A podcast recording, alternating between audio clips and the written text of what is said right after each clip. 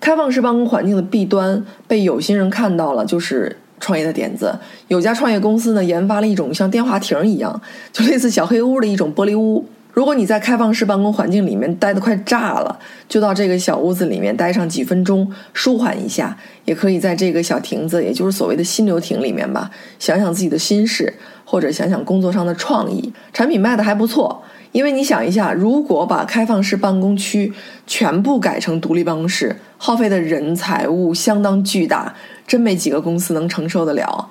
但买几个新流亭，性价比可以算是相当高了。能改善一点是一点嘛，能够给员工一个发泄的出口是一个出口。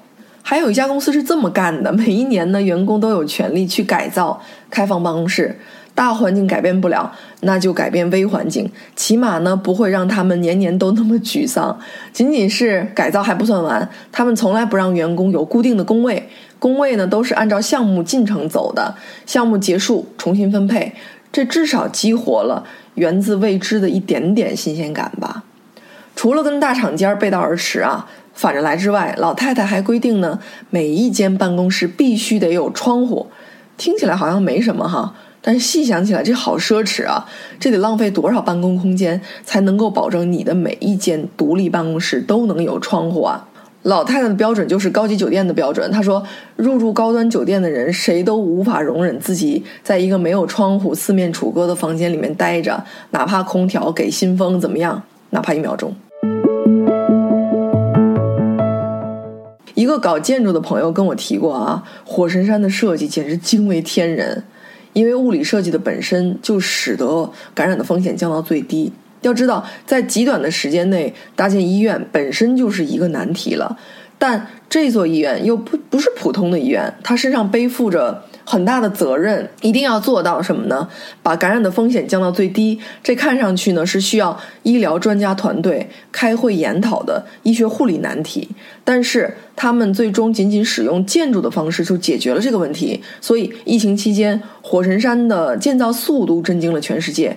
可让我们引以为傲的，哪里仅仅是中国速度这么简单呢？我们来看啊，火神山是工字形的，那工字形的设计有一个好处，就是容易拷贝嘛。你可以想象一下，如果把好几个工字形都通过中间的那一个数给串起来，那整个医院就像一根鱼刺。延展复制空间可大了去了，关键是你就去忙你的去做延展，所有的建筑形态可以照常运转，完全不被影响。另外，最重要的一点就是这种延展的方式，在某种程度上大大降低了传染的概率。咱们细想想啊，钻石公主号和美国的几艘航母守不住传染的底线，这是出海船舶的天生缺陷。病人一旦查出来了，好去隔离。但无论你怎么隔离，病人和健康的人群呢，始终是在使用同一套新新风系统了。带有病毒的空气，坦白讲是弥漫整艘船的，谁都没法躲，没地儿躲。火神山的供暖系统空间设计上就让几个不同的区域实现了气压的梯度，做到了一种物理渐变。怎么个梯度设计呢？就是干净的地方气压最高，半污染区排在中位。污染区最低，空气流动的动线呢，永远是从干净的地方往不干净的地方流。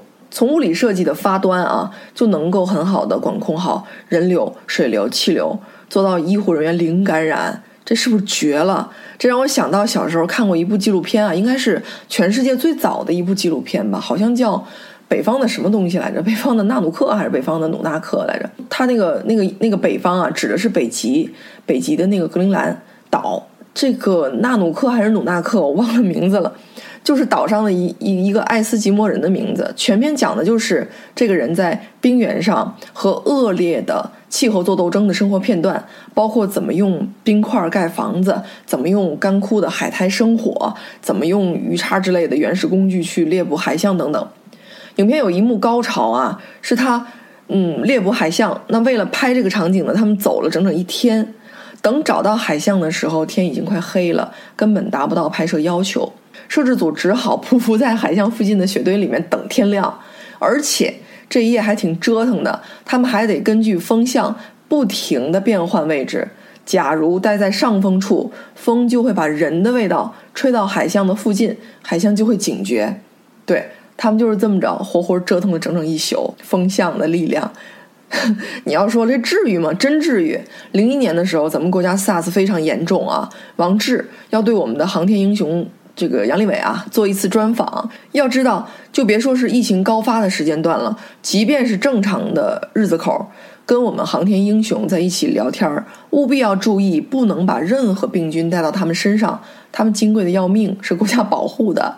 是我们国家花重金去保护的对象，所以呢，当时采访的时候，他们就想了一招，拿一个吹风机一直吹着王志，就是为了在物理空间上生生制造出一个气压梯度，防止感染。你看，解决很多看似高难度的问题啊，其实从物理空间着手，瞬间轻而易举了。纽约是繁荣的象征啦，也是一个犯罪高发的城市。历史上，纽约的犯罪率确实吓得惊人。我那时候要去的时候，那家里人就经常嘱咐，晚上别出来，白天也不要在人少的地方待太久的时间。其实不至于了，现在好多了。二十世纪八十年代，纽约市平均谋杀案应该两千吧，每年两千起，两千起步。也就是说，几乎每天都有五到六起谋杀案发生，不是抢劫。纽约的地铁更是犯罪的高发地啊！当时地铁系统里面每年发生的犯罪一万五起步，每天四五十。但是接下来让人惊讶的事儿就发生了：犯罪活动在二十世纪九十年代吧，达到一个高峰的时候急剧下降，地铁上的那个犯罪呢减少了七十五啊，整个城市的谋杀案数量下降了三分之二。到底发生了什么呢？新来的负责地铁治安管理的这个官员啊，就抓一件事儿。狠抓地铁清洁工作，他要求地铁站要保持干净整洁，地铁的车厢也是。纽约很多孩子喜欢在地铁上涂鸦，后来当局要求每辆车要重新的刷油漆。把涂鸦给遮住。政府还设立了一个专门的地铁清洗站，只要车身上有乱涂乱画，就要把车开到这个车站清洗干净才能运营。如果非得先要解决贫富差距、种族歧视、社会不均这样的大问题，嗯，才能够解决犯罪率的问题的话，那就相当于是彻底没救了。因为那都是要花很长很长时间才能改变的，甚至都没法改变。有些东西很底层的，但谁能想到从小事着手改变环境，犯罪率竟然有这么大的变化？我们永远都忽视了一个最重要的东西：通过对客观环境的微小改变，就能影响环境当中的人的行为。这一点呢？软件帝国的掌门人，这个小老太太再明白不过了吧？物理环境可以改变人的行为，甚至重塑人性。如果在物理空间上动一动手脚，花一点心思，就可以提高生产率，使得员工的创意像雨后春笋一样，何乐不为呢？你在想尽办法节省成本、节省开支，把所有员工拢在一个开放的办公环境里面，让他们彼此干扰，看上去呢都很忙碌啊，但是效率极其低下。可老太太这边呢，不计成本。不惜代价，使得每一个员工都舒舒服服的在自己的独立办公环境里面呢，最大化的发挥个人能力，给公司不断的创造难以估量的价值。这个账用这个算法就算得明白了吧？一条街上很多的快餐厅啊，有的餐厅呢门外是长长的大队，有的餐厅呢则是空空荡荡的。好了，咱就理所当然的认为啊，那肯定是排队的那些餐厅呢很好吃，没有错，好吃是必然的，是必须的。但是空空荡荡的那一家儿也未必不好吃，只是他们忽略了一件事儿：外观设计。有一家快餐店啊，沙发必须放在靠窗户的地方，不可以放在内部隐秘的角落，这可以让在店内长期逗留的客人啊，变为餐厅的一个活体招牌。这也算是一个免费雇佣的逻辑。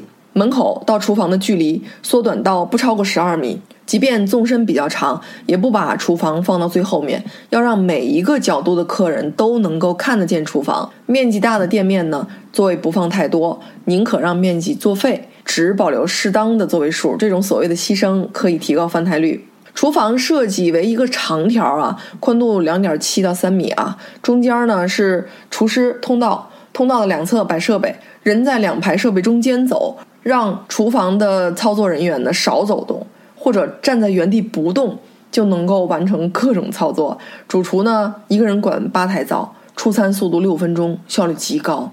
很多看上去脏乱的问题，其实都是动线设计不合理造成的。厨房一律明厨亮灶。第一个好处，看到干净整洁、井然有序的后厨工作啊，顾客会买得更安心，吃得更放心。第二个好处，全民监督餐厅卫生，不需要增加人手单独去检查了，效率也提高了，成本也降低了。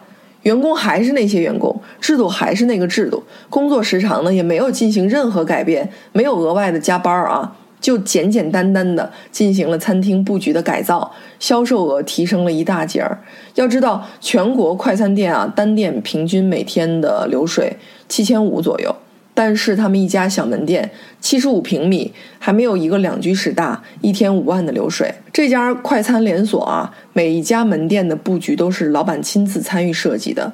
一个经验是，如果全权的交给设计师，他们考虑的不是实际的使用场景，不是销售额，只是美观而已，绝对无法获得肉眼可见的运营效率和利润的双升。插一嘴啊，一家小商店啊，嗯，逐渐发展成日本工艺行业的领头羊，还得过波特奖。这个奖专门颁发给创新收益高的企业啊，佳能啊，七十一啊，优衣库啊。嗯，优衣库的母公司了，迅销都得过这个奖。这家店的老板就很早的觉察到，外聘的设计师不会去关心销售额高低的，他们并不认为拉动销售是自己分内的责任。而店老板恰恰认为，设计其实是一种沟通手段，商业设计的好坏，最终真的会呈现在它的销量和反响上。这个设计是管着报表的。快餐连锁那个老板对每个门店的布局图都要修改上百次以上，看来真的英雄所见略同。上百次真的需要这么较真儿、这么矫情吗？来。咱看看这个苹果公司是怎么玩的啊？苹果公司的新总部，苹果公司 Apple Park 也是苹果的一件产品了。为了设计好员工餐厅，苹果的设计团队在旧园区附近生生造了一个餐厅原型，活活用了三年的时间，就为了一件事儿，天天搞餐饮服务测试。苹果公园的外观设计也特别有意思，就像一个圆环儿。楼高总共四层吧，员工根本不需要坐电梯，完全可以走路去见人、去开会。在其他的科技巨头呢，都是大厂间的主流文化之下，苹果把每一层分成八十个豆荚儿形状的区域，圆环的中央区域太嘈杂了，那声音呢会透过墙壁的折射影响到办公区域。团队怎么设计啊？怎么解决这个问题啊？在墙壁上钻孔来吸收声音。他们在设计上下的功夫、用的心思，真是令人惊叹。就这样，搬家之后，苹果员工在自己的工位上，就像在国家公园里一样，感受日夜交替、四季变化，在餐厅里如鱼得水、吃喝自在。瞧瞧啊，把员工往这种梦幻场景里一装，这需要天天讨论几十页的员工管理制度吗？您待的舒服了，我还担心您伺候不好我的用户吗？单单是物理空间的巧思，就足以彰显苹果的产品思维了。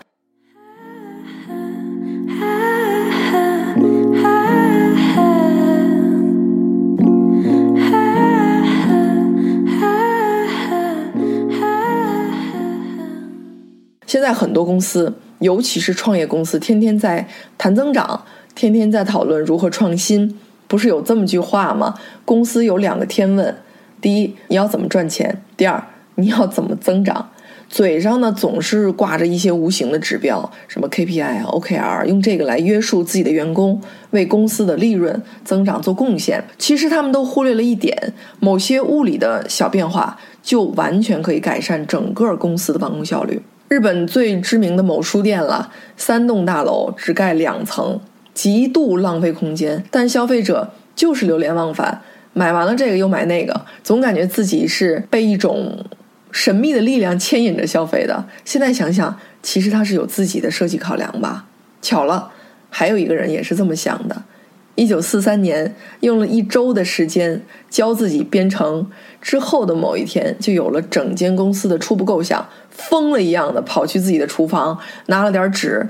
坐在厨房里就写程序，再之后呢，自己就在家里的地下室建立了一家公司，直到今天，公司很多基础性的程序还仰仗着当年的那些初步设想。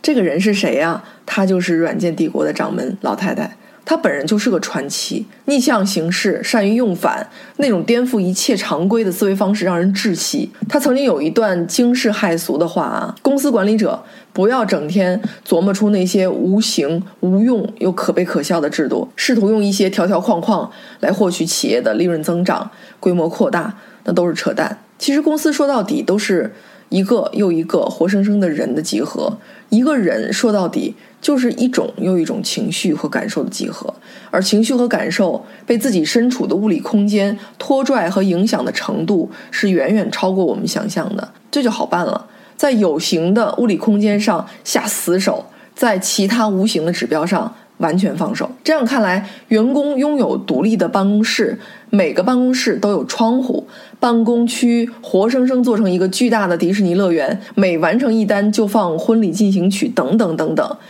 这些像极了一口又一口甜蜜的大陷阱啊！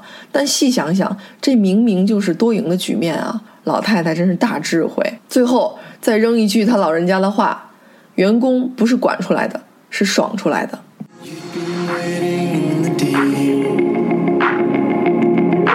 Dancing through your downfall.